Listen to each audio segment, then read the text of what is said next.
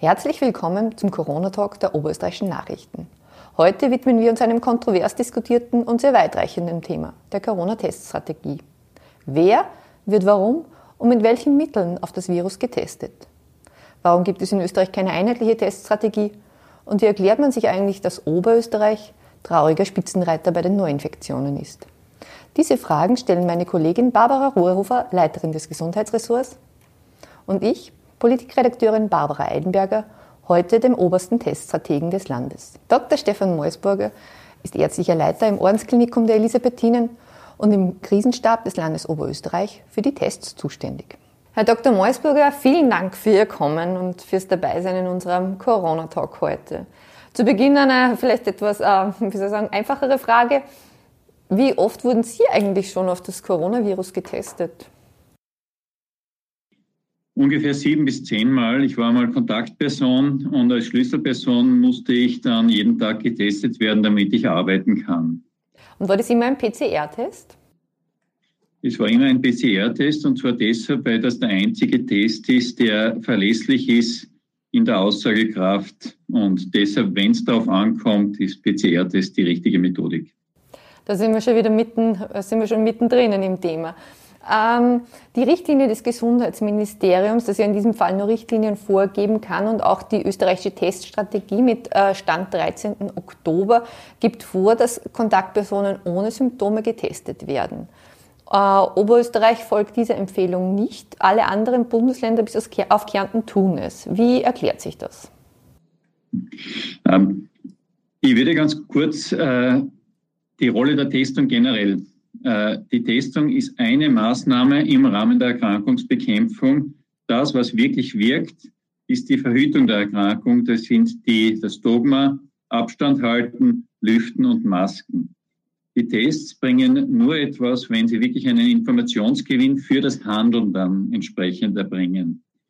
Die Bundesländer haben insgesamt äußerst unterschiedliche Vorgehen in den Teilbereichen der Umsetzung der Teststrategie. Und aus diesem Grund ist es nicht verwunderlich, dass einzelne Bundesländer in die eine oder in die andere Richtung gehen. Die Testung der Kontaktpersonen ist dann, wenn wirklich sehr, sehr viele Ressourcen vorhanden sind, wenn es relativ wenige Kontaktpersonen sind, dann war das am Anfang eine sinnvolle Maßnahme. Jetzt ist es so, dass durch die Quarantänisierung der Kontaktpersonen der Schutz vor Ausbreitung vor der Erkrankung gegeben ist. Und das ist das entsprechend passende Mittel. Jetzt ist es aber so, dass eben genau andere Bundesländer diese ähm, Testungen sehr wohl durchführen bei symptomlosen Kontaktpersonen. Ähm, auch um sozusagen den Menschen Sicherheit zu geben, ob sie infiziert sind oder nicht und um eine weitere Kontaktverfolgung zu ermöglichen. Warum findet man das in Oberösterreich nicht als notwendig? Es ist deshalb nicht notwendig, weil eben dieses Ziel durch andere Maßnahmen erreicht werden kann. Und wenn eine Sicherheit gegeben ist, wenn wir jetzt massig PCR-Tests hätten, die die einzigen sind, die wirklich eine Aussage zulassen, ob jemand infiziert ist oder nicht, dann könnte das anders ausschauen. Das Ziel, die Ausbreitung der Erkrankung zu verhindern, wird durch die Quarantänisierung der Personen erreicht. Es ist ganz klar, wie man sich verhalten muss. Durch Maske-Maske-Kontakt, durch Abstand halten, durch Lüften kann ich eine Erkrankungsverbreitung verhindern. Durch Testen kann ich das nicht. Äh, Oberösterreich hat seine Teststrategie schon zweimal geändert. Im Sommer, also zu ursprünglich hat man auch symptomlose Kontaktpersonen nicht getestet. Im Sommer ist man dann nach einer, wie sagen, auch öffentlichen Diskussion umgeschwenkt und jetzt im Oktober sozusagen wieder zurückgekehrt zu diesem Nicht-Testen. Warum dieses Hin und Her? Es mag sein, dass es in der Öffentlichkeit als ein Hin und Her äh, erscheint. Die Teststrategie in Oberösterreich ist seit dem 3.4.20, seit das vom Krisenstab beschlossen wurde, gleich. Es ändert sich das Erkrankungsmuster in der Bevölkerung, darum muss sich ja immer auch die Taktik, was kann ich testen, was kann ich nicht testen, zu welchem Zeitpunkt anpassen. Die, Test, die Umsetzung der Teststrategie, die ganz klar ist, folgt den, äh, folgt den Notwendigkeiten wie sich der Erkrankungsverlauf in der Bevölkerung verändert. Also die Teststrategie wurde nicht geändert, es wurden einzelne Elemente situationsbezogen angepasst. Herr Dr. Meusburger, Wien geht einen anderen Weg, einen sehr umfassenden Weg. Da gibt es diese Schnupfenboxen, die jetzt aufgestellt wurden, oder ich glaube, die wollen insgesamt 14 aufstellen oder noch mehr, wo man schnell hingekommen bei den Symptomen und auch Testlieferungen durch einen Radkurier. Und die Sieben-Tages-Inzidenzen sind in Wien vergleichsweise niedrig. Äh, so gesehen macht's Wien besser als Oberösterreich.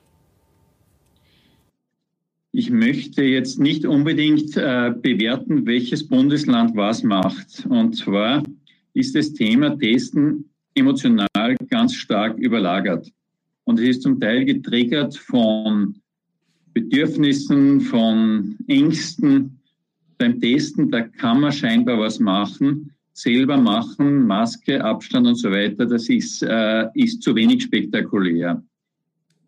Wenn wir jetzt in den, wir kommen jetzt ins, ins Thema Vergleich zwischen den Bundesländern. Ja, wie machen es die einen und wie machen die anderen? Was ist besser, was ist weniger gut? In Oberösterreich haben wir eine äußerst seriöse Testmethodik. Wir haben die Abnahme durch geschultes Personal, durch Nasen-Rachenabstrich. Wir arbeiten ausgezeichnet zusammen von der Präanalytik über die Analytik bis zu den behördlichen äh, Maßnahmen.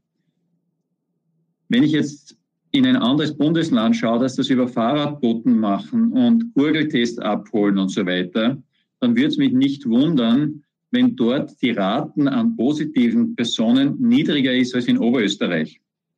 Einfach deshalb, wie gesagt, ich möchte jetzt keine Aussagen machen über das, was ein anderes Bundesland macht. Wir sind in Oberösterreich und hier kann ich garantieren, dass die PCR-Tests, wie sie durchgeführt werden, von der Abnahme über die Analyse, über die Rückmeldung an, äh, über die Rückmeldung ins System ausgezeichnet funktioniert. Aber diese unterschiedlichen Vorgangsweisen spiegeln sich zum Teil auch wieder in den unterschiedlichen Infektionsraten. Also der Vergleich von Infektionsraten, die aus Testungen gewonnen werden, ist im Trend wieder stimmen, ja. Aber im Detail das Starren auf Zahlen und die einen machen es besser, die anderen machen es schlechter, das ist nicht ganz äh, zielführend. Aber ist da nicht genau das Grundproblem äh, schon angesprochen, dass es diese einheitliche Strategie nicht gibt und da auch keine tatsächliche Vergleichbarkeit und möglicherweise auch keinen tatsächlichen Überblick, wie der Stand des Infektionsgeschehens wirklich ist? Äh, der Bund ist der, der die Zügel in der Hand hat bei den Vorgaben. Und wir bekommen dann immer wieder Informationen Pressekonferenzen, über Änderungen, wer jetzt wann wie zu testen ist. Wir setzen das um. Wir in unserem Bereich ist der seriöseste und wichtigste Indikator die Neuaufnahmerate in den Krankenanstalten. Weil das spiegelt das Infektionsgeschehen von vor circa einer Woche wieder. Und es wird niemand ins Krankenhaus kommen, der nicht wirklich krank ist, ja. Darum ist dieser Indikator der wichtigste für uns, um beurteilen zu können, was tut sich in Oberösterreich. Aber Sie haben recht, das ist äh, ein Thema, wobei durch die unterschiedlichen Methodiken, Methodiken in den unterschiedlichen Bundesländern Zahlen nur sehr, sehr, sehr bedingt vergleichbar sind. In Oberösterreich testet man weniger, hat aber im Vergleich immer hohe Zahlen. Äh, bei der 7-Tages-Inzidenz pro 100.000 Einwohner liegt man deutlich schlechter. Jetzt ist wieder ein Vergleich mit Niederösterreich, Steiermark und Wien. Schlechtere Werte hat nur Salzburg. Wie, wie ist das zu erklären? Zum ersten Teil Ihrer Frage, warum der Anteil an Positiven bei den insgesamt durchgeführten Tests in Oberösterreich höher ist in manchen anderen Bereichen. Ich führe das auf mehrere Dinge zurück. Das eine ist die Qualität der Testung. Wir können davon ausgehen, dass wenn jemand getestet wird und positiv ist, das auch als positiv erscheint. Ganz klar. Das zweite ist die Vortestwahrscheinlichkeit. Wir testen über die PCR, weil wir sagen, es ist gescheiter, seriöse Tests zu machen, als dann einen Schwangerschaftstest zu haben, mhm. der im fünften Monat sagt, vielleicht haben, sind Sie schwanger oder nicht. Ich bleibe bei diesem Vergleich, ja. Also die Schnelltests sind Schwangerschaftstests diese Antigen-Tests. So. Okay. Na, äh, wenn wir zu diesem Vergleich jetzt kommen, äh, die schnell, es gibt die Antigen-Tests, das sind diese die, ja, die Schnelltests haben ihre Berechtigung beim Arzt in der ärztlichen Praxis. Sie sind zugelassen für die Abklärung von Verdachtspersonen. Sie sind nicht gedacht, auch laut Beitragtext, für die Testung von symptomlosen Personen. Mhm. Wenn eine Person die Symptome hat, zum Arzt geht und sagt, ich mache mir Sorgen und der macht einen Schnelltest und der ist positiv, dann kann man dem glauben, zu 80 Prozent, zu 90 Prozent. Mhm. Wenn eine symptomlose Person irgendwo hingeht und dort wird der Test gemacht, dann ist es äußerst fragwürdig, das Ergebnis und die Validität der Tests, der Testergebnisse bei symptomlosen Personen ist, wie gesagt, sehr, sehr niedrig. Mhm. Also, und Schwangerschaftstests, weil wir bei dem Vergleich waren, die funktionieren im Allgemeinen. Die zeigen das an vom Beginn weg. Und ich habe den Vergleich gebracht, wenn wir Antigentests bei symptomlosen Personen verwenden, sind wir irgendwo in dem Bereich, dass es trotzdem bis zum fünften, sechsten Monat ich nicht weiß, bin ich jetzt schwanger oder nicht. Ähm, tatsächlich ist aber die, der Anteil der Symptomlosen an den Getesteten in Bundesländern, die sehr wohl die Symptomlosen auch testen, überraschend hoch, teilweise bis zu 30 Prozent. Lasst man da nicht einen großen Teil sozusagen links liegen, der da aber sehr wohl ansteckend sein kann oder die Infektion weiterträgt? Ich komme jetzt wieder auf die unterschiedlichen Methodiken, wie die Bundesländer testen, ja. Und deshalb tue ich mir schwer, Aussagen über andere Bundesländer zu machen. Das ist eine Diskussion, die wird sehr wie gesagt, emotional getriggert durch Bedürfnisse, durch Erwartungen und so weiter. Ähm, das heißt, ich kann jetzt keine Aussage machen zu Anteil an symptomlosen Positiven. Ich habe noch nie gehört, dass der 30 Prozent wäre irgendwo. Also in, in, Südtirol, wenn ich das jetzt äh, verfolge, ist er, glaube ich, bei 1 Prozent in etwa. Und dann kann man sehr wohl das machen, ja. Man muss wissen, ich muss nachtesten. Man muss wissen, ich kann keine freiheitsbeschränkende Maßnahme äh, tätigen. Entsprechend also symptomlose Personen, die getestet werden, vor allem mit Antigen-Tests, da ist ein sehr niedriger Anteil meines Wissens nach. Mhm. Kurz zur Ergänzung, also äh, ich habe die Zahlen aus Wien, aus dem Büro vom Gesundheits... Äh, Stadtrat Hacker und dort hat man mir gesagt, dass 35 Prozent von den positiv Getesteten asymptomatisch sind. Nur zur Ergänzung sozusagen, wo die Zahl herkommt.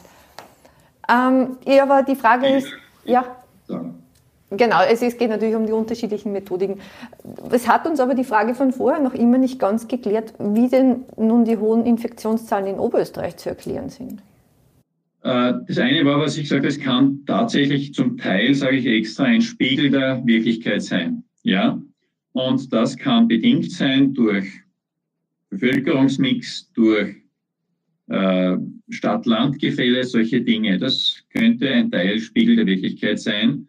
Und dass wir ein hohes Infektionsgeschehen haben, zeigt sich ja auch, dass die, äh, wir jetzt schon wieder weniger viele Patienten aufgenommen haben ins Krankenhaus. Und das ist das, was ich glaube. Ja, dass ich glaube, die Aufnahmerate ins Krankenhaus, jetzt haben wir den Nachhang mit den Patienten auf der Intensivstation. Das ist klar. Das hinkt dem Infektionsgeschehen nach. Allerdings die Aufnahmerate ist schon wieder deutlich runtergegangen, die ja viel näher am tatsächlichen Infektionsgeschehen ist. Und ein Teil kann auch sein durch die ähm, Vortestwahrscheinlichkeit. Wir testen vielleicht weniger, vor allem weniger Antigentests im breiten Bevölkerungsbereich, aber wir testen dort, wo es wahrscheinlich ist. Wo es wahrscheinlich ist, dass jemand krank sein könnte. Und das ist ja der eigentliche Sinn der Tests, die Differenzierung von symptomatischen Personen, die positiv sind oder die nicht positiv sind, damit man dann die entsprechenden Maßnahmen setzen kann. Bei den Massentests werden aber dann diese Antigentests eingesetzt. Also genau die Tests, die halt nicht so, so wirklich gut genug sind. Äh, würden Sie persönlich, sind Sie persönlich für diese Massentests, wie sie in der Slowakei und in Südtirol jetzt stattgefunden haben, oder finden Sie, dass das keine so gute Methode ist? Eine schwierige Frage. Wenn Sie mich als Bürger fragen, dann habe ich eine ganz klare Meinung. Äh, die Bundesregierung hat entschieden, dass das gut wäre für, für äh, Österreich. Darum möchte ich das nicht kommentieren. Was ich Ihnen aber sagen kann, dass die Antigentests für die Abklärung von Verdachtspersonen sind. Das sind symptomatische Personen. Mhm. Und dass äh, aus den sogenannten Massentests eine Reihe von Fragen kommen wird, Nachverfolgung von Personen, die vielleicht positiv sind, die dann doch nicht positiv sind. Und dass es immer eine Frage ist davon, wie viel kann ich, kann ich, das Wort positiv ist schon negativ besetzt, wie viel kann ich, wie kann ich die Weiterverbreitung der Erkrankung durch solche Maßnahmen verzögern? Und was ist der Aufwand und was ist der Nutzen von so einer Maßnahme? Das Allerwichtigste ist, ich habe da zuerst schon begonnen, das, was der Einzelne machen kann, das ist Abstand halten, Maske und die Räume lüften, Stoßlüften. Und mit dieser Maßnahme werden wir wesentlich mehr erreichen als durch irgendwelche größeren, spektakuläreren und in der Öffentlichkeit äh, sehr gut darstellbaren Aktionen. Aber ist es nicht trotzdem so, also ein bisschen steckt da dahinter, äh, wie Sie sagen, äh, die Frage, was will man denn jetzt wirklich mit den Tests erreichen? Mit dem Massentest will man offenbar erreichen, ein tatsächliches Momentaufnahme natürlich, aber für diesen Moment gültiges Bild vom Infektionsgeschehen äh, in Österreich zu bekommen. Ist es nicht sinnvoll dafür, wie soll man sagen, ein bisschen Fehlerquote in Kauf zu nehmen, um sozusagen einmal wirklich einen Ist-Stand zu erhalten und von dem auch weiter agieren zu können, statt tatsächlich ein bisschen im Dunkeln zu tappen und den Zahlen ein bisschen hinterher zu laufen? Ähm, Meines Wissens nach haben wir in Österreich zwei Untersuchungen, die genau das Ziel erreicht haben, das Sie jetzt ansprechen. Das war am Anfang der Pandemie vom Sora-Institut, glaube ich, eine Umfrage und dann von der Statistik Austria. Das ist die Aufgabe, diese Frage zu beantworten, die Sie haben. Ja, eine seriös geplante Studie und zwar mit einem Test, der tatsächlich dann das Geschehen widerspiegelt. Das ist die PCR. Mit den Antigen-Tests werde ich durchaus 2000, 3000, 5000 Personen finden, die positiv sind. Und es ist legitim zu sagen, gut, die habe ich gefunden. Ob Aufwand und Nutzen in einem Verhältnis stehen, das muss die Bundesregierung sagen. Ob die Information ist, ist auch das Thema. Und ob der Aufwand ist für diese Testungen, dass dann Mitarbeiter aus dem Gesundheitsbereich in diesem Bereich gebraucht werden, die vielleicht in anderen Bereichen wesentlich dringender gebraucht würden, das ist eine Sache, die nicht ich entscheiden muss. Ja, Sie haben gesagt, Sie kommentieren es nicht, aber aus Ihrer Antwort, glaube ich, kann man Ihre Meinung sehr gut herauslesen. Äh, ich habe noch. Als Bürger, als Stefan Meusburger, ja. Ja, ich verstehe. Ähm, unser Eindruck ist, den wir in der Berichterstattung gewinnen, dass in Oberösterreich generell eine sehr testkritische Ärzteschaft äh, vorhanden ist. Es hat auch diese vielbeachtete Pressekonferenz gegeben äh, mit dem ähm, Ärztekammerpräsidenten Niedermoser, mit ihrer Kollegin der Petra Abfalter, wo sogar von einem Test-Tsunami die Rede war. Sind auch Sie der Meinung, dass zu wenig, also dass zu viel, Entschuldigung natürlich, zu viel getestet wurde oder wird? Ich möchte ganz an den Beginn der Pandemie gehen. Die ersten Worte, die man gehört hat, waren testen, testen, testen. Von der WHO, von der Regierung, von allen keine dieser äh, Institutionen hat gesagt, testen wozu. Ja, die Frage wurde nie gestellt und nie beantwortet. Äh, wir in Oberösterreich, die genannten Kolleginnen und Kollegen, sind nicht testkritisch, sondern sind für die richtige Eins, den richtigen Einsatz von Tests. Und wie ich zuerst gesagt habe, Antigentests in ärztlicher Hand zur Abklärung von, äh, von Verdachtspersonen da sind sie gut, das ist eine wichtige Sache. PCR-Tests zur Abklärung von Clustern in der unmittelbaren Umgebung, wenn nicht zu viele schon betroffen sind in Summe, da sind sie richtig.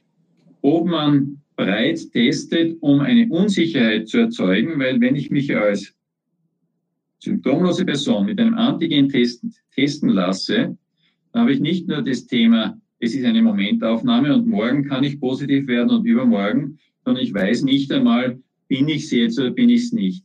Ganz, ganz wichtig.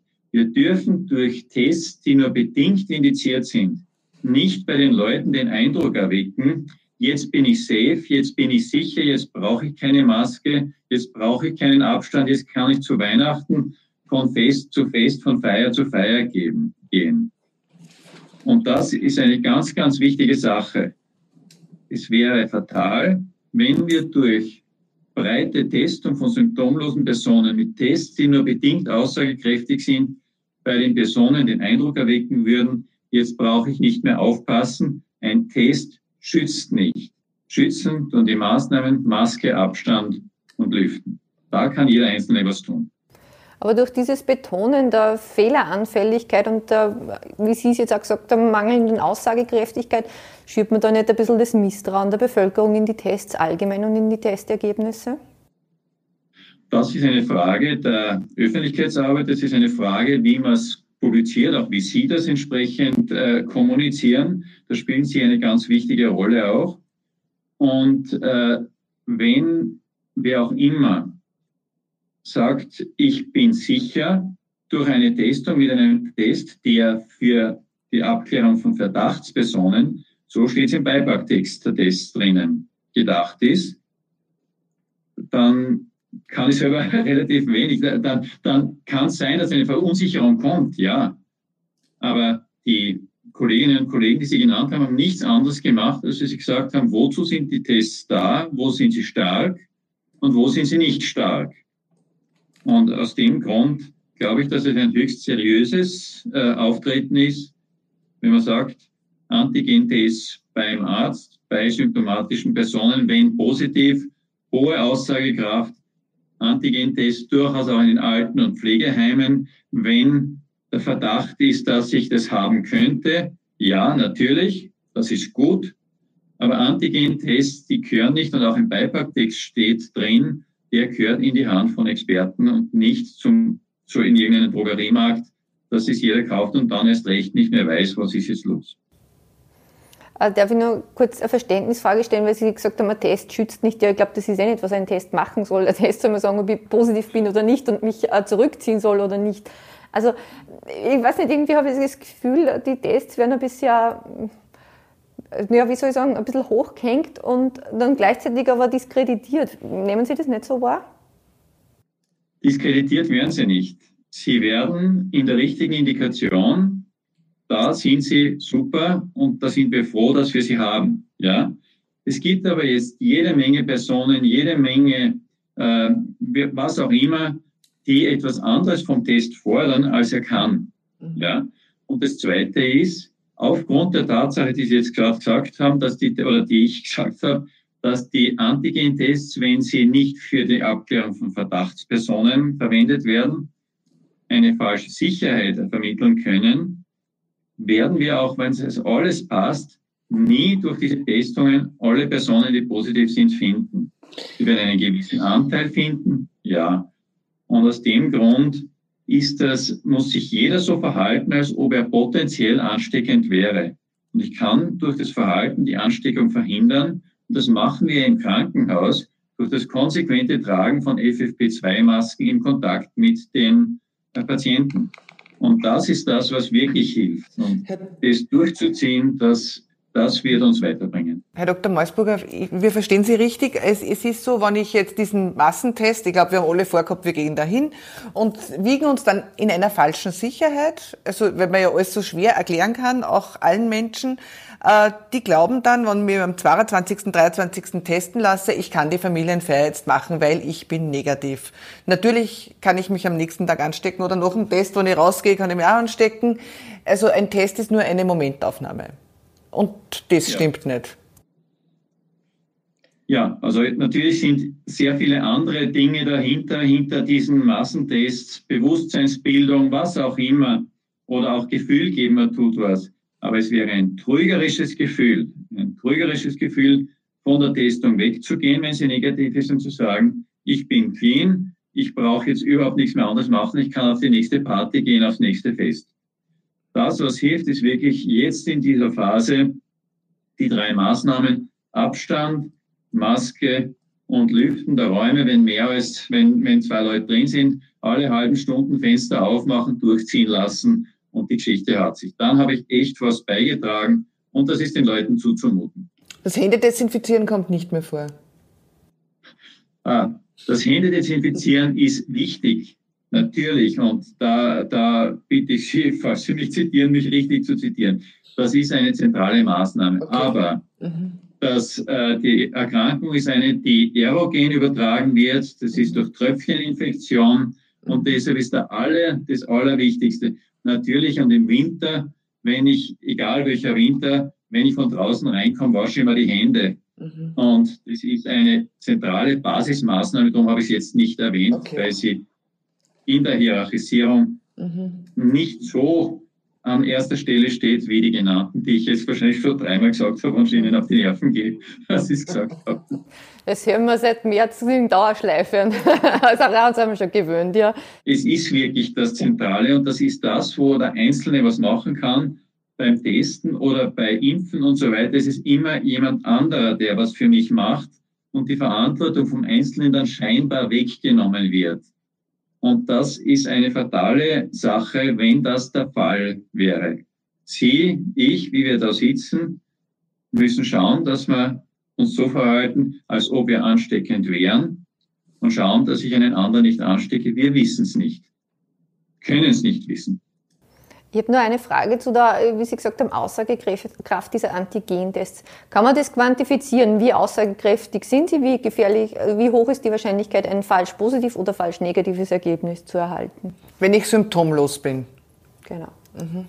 Das ist genau der Punkt. Die Hersteller sagen, der Antigentest ist geeignet für Verdachtspersonen. Verdachtspersonen sind positiv, äh, sind, sind solche mit Symptomen und dafür geben die Hersteller an, und es sind unterschiedliche Tests, ungefähr 80 Prozent Aussagekraft. Deshalb beim Arzt, wenn jemand da sitzt und hustet und der Test ist positiv, dann kann ich zu 80 Prozent glauben, das ist so und das rechtfertigt Maßnahmen, damit das nicht weiter verbreitet wird. Die Hersteller machen keine Angaben meines Wissens nach über die Aussagekraft bei Symptomlosen. Sonst, wenn sie sich sicher wären, würden sie das ja machen. Und deshalb kann ich die Frage nicht beantworten, weil die für Verdachtspersonen gemacht wurden. Und da sind in der Validierung, in den internen Validierungen der Labors zwischen 60 und 90 Prozent, dass man, wenn wer positiv ist, den tatsächlich entdeckt. Also, für die Abklärung von Verdachtspersonen sind sie eine ein gutes Instrument, vor allem wenn die PCR nicht zur Verfügung steht, wie in der Arztpraxis. Und das Tolle ist daran, dass ich ein Ergebnis durchaus nach einer Viertel, halben Stunde habe. Und das ist die Berechtigung, auch das, was in der Pressekonferenz der Ärztekammer genauso gesagt wurde. Und Aussagen über die Aussagekraft bei Symptomlosen in Südtirol hat man, ich glaube, 2000, 3000 Leute identifiziert. Mhm. Ja, also wenn viele positiv sind, wird man auch einige finden. Und jetzt, wenn man sagt, der Aufwand, das zu machen, rechtfertigt diesen Nutzen, die Last der Infektion in der Bevölkerung zu reduzieren, dann soll man es machen. Aber wir haben trotzdem wahrscheinlich 10.000, 15.000, 20.000 Unentdeckte, die weiterhin da sind und die deshalb durch ihr Verhalten, ohne es zu wissen, dass sie positiv sind, schauen müssen, dass sie niemanden anstecken. Sind wir nicht in einem Punkt in der Pandemie angelangt, wo man sozusagen alle Geschütze an Deck bringen muss und alles machen muss, was, was möglich ist? Wenn man bei, bei Ihnen äh, bei dem Vergleich zu bleiben, so viele Waffen hätte, dass man überall hinschießen kann und das Schiff trotzdem auf Kurs bleibt, dann hätten Sie recht. Aber das fordert uns ja alle und wir kommen jetzt zum Thema Schulschließungen und so weiter und so weiter, Opportunitätsverluste. Äh, da sind wir mitten in einer politischen Diskussion und man muss bewerten und darum habe ich versucht, es vorher zu sagen, wenn die Bundesregierung der Meinung ist, dass der potenzielle Nutzen so groß ist, dass sich den Aufwand und auch eventuelle Nebeneffekte dass die Leute sorglos wären oder sowas in Kauf nehmen, dann soll man es machen. Und wenn man glaubt, da gibt's durchaus Aufwand, ich mache jetzt ein Wochenende äh, durch ganz Österreich in eine Testung sozusagen unter eine Testung stellen, dann ist es anders. Aber das ist nicht die Entscheidung, die ich treffen muss und ich bin durchaus froh, dass ich manche Entscheidungen nicht treffen muss. Äh, abschließend möchte ich noch eine Frage zu den Testkapazitäten stellen. Wie schaut es denn da jetzt aus? Gibt es genug? Gibt es auch genug Labore, die die Tests äh, auswerten? Weil auch immer wieder das Thema ist, dass alles zu lange dauern würde oder auch in Oberösterreich vergleichsweise lange dauern würde. Ähm, wieder das Wort Vergleich. Das ist ein gefährliches Wort. Wenn Sie woanders fragen würden, würde wahrscheinlich auch genau die gleiche Aussage kommen. Ich spreche jetzt nur von den PCR-Kapazitäten, ja, weil das ist das, was uns wirklich weiterbringt, äh, im, vor allem wenn es darauf ankommt, in den Krankenhäusern und so weiter. Wir haben in Oberösterreich eine sehr sichere Teststrategie in diesem Bereich. Wir setzen auf sechs bis sieben große Labore. Wir haben damit Ausfallsicherheit. Das heißt, wenn ein Hersteller nicht mehr liefern kann, dann sind fünf andere Labore, sechs andere Labore lieferfähig. Das haben, war unsere Strategie im PCR-Bereich. Breit aufsetzen, Ausfallsicherheit, auch wenn ein Labor ausfallen sollte, weil alle krank werden, da sind wir da. Wir sind nach menschlichem Ermessen für richtig indizierte Tests sind wir sehr, sehr safe. Was passiert, wenn plötzlich von der WHO oder von irgendjemandem ein Hype ausgerufen wird, müssen, wir müssen jetzt jeden in, auf der ganzen Welt testen ich überzeichne es extra und formuliere es pointiert, um das äh, auszudrücken, dann kann es sein, dass zu wenig ist. Für die Situation jetzt, die wir haben, für vor allem die Abklärung von Verdachtspersonen und für auch durchaus die Abklärung von Clustern um Verdachtspersonen sind wir gut aufgestellt. Und die Testkapazität wurde, glaube ich, vor vier Wochen deutlich erhöht. Und das ist gelungen, das haben wir gemacht, wie wir gesehen haben, dass das Infektionsgeschehen sich entsprechend entwickelt. Das ist stabil, das ist gut. Was die übernächste Woche bringt, das kann bezüglich haben wir genug, haben wir nicht genug, wahrscheinlich niemand beurteilen. Aber im Moment gehen wir in Österreich wieder in Richtung Stabilisierung. Die Maßnahmen, die gesetzten, greifen. Die nächsten zwei bis drei Wochen werden uns in den Krankenhäusern noch fordern weil wir natürlich die Patienten behandeln müssen, die jetzt schon krank sind. Aber, und ich habe da hier die Grafik, ich weiß nicht, ob Sie sie sehen können. Vielleicht sieht man es. Moment. Versuch, ja, gut. Da sieht man, da sieht man, das ist die Aufnahmerate in die Krankenhäuser. Und da sieht man, dass die deutlich zurückgeht. Und das ist die verlässlichste, der verlässlichste Indikator dafür, was hat sich in der Bevölkerung vor circa einer Woche, vor circa zehn Tagen getan. Und das geht hinunter, das geht zurück.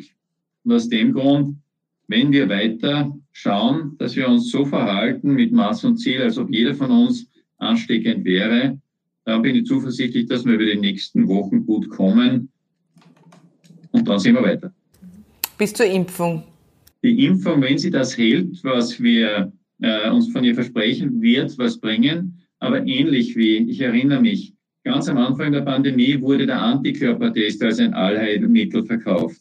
Das ist sehr still geworden drum. Jetzt ist es der Antigentest, der sehr stark als Instrument öffentlich diskutiert wird, uns äh, da stark zu helfen. Ich glaube, die Impfung wird das bringen, ja. Es wäre aber schlecht, eine Strategie zu haben, die nur auf die Impfung abzielt. Es ist gut, in einer so hektischen Zeit durchaus auch manchmal ein bisschen eher ruhig zu agieren, überlegt zu agieren und nicht auf äh, tagesaktuelle Entwicklungen zu reagieren. Wir brauchen die lange Welle und da sind wir gut unterwegs. Ich kenne kein System in ja, fast auf der ganzen Welt, das so stark und so stabil ist in dieser Situation wie das in Österreich. Aber Sie werden sich impfen lassen, oder? Falls, also wenn es dann die Impfung gibt. Eine sehr persönliche Frage wenn, die, wenn es die Impfung gibt, wenn sie entsprechend getestet ist, wenn klar ist, dass sie etwas bringt, ja. Aber ich, ich sie jetzt nicht wie der Verhungernde nach dem Stück Brot nach der Impfung. Wir haben die Maßnahmen, dass wir uns schützen können und dass wir andere schützen können. Und aus dem Grund, wieder das Mantra, ich glaube, ich habe es jetzt schon 20 Mal gesagt, weil es so wichtig ist. Aber das ist eine Rolle, die, glaube ich, auch wichtig ist in der Kommunikation des Ganzen da tut der Einzelne was und da kann ich was tun, da kann ich das verhüten. Und im Krankenhaus ziehen wir das durch. Im Krankenhaus verwendet jeder Mitarbeiter im Kontakt mit den Patienten die FFP2-Maske und man kann mit extrem hoher Wahrscheinlichkeit davon ausgehen, auch wenn ein Mitarbeiter unerkannt positiv wäre, würde er niemanden anstecken. Und das ist die gute Botschaft sozusagen. Das ist die, die wichtigste äh, überhaupt. Wir verhalten uns so, dass wir das im Griff haben und in den Griff bekommen. Herr Dr. Meusburger, vielen Dank fürs Gespräch und vielen Dank, dass Sie sich Zeit genommen haben, uns Rede und Antwort zu stehen. Einen schönen Tag noch. Danke recht herzlich. Danke, vielen Dank. War auch für mich interessant. Alles Gute. Vielen Dank an unsere Zuhörer und Zuhörerinnen, an unsere Zuseherinnen und Zuseher. Wir freuen uns, wenn Sie auch beim nächsten Corona-Talk wieder mit dabei sind. Bis zum nächsten Mal.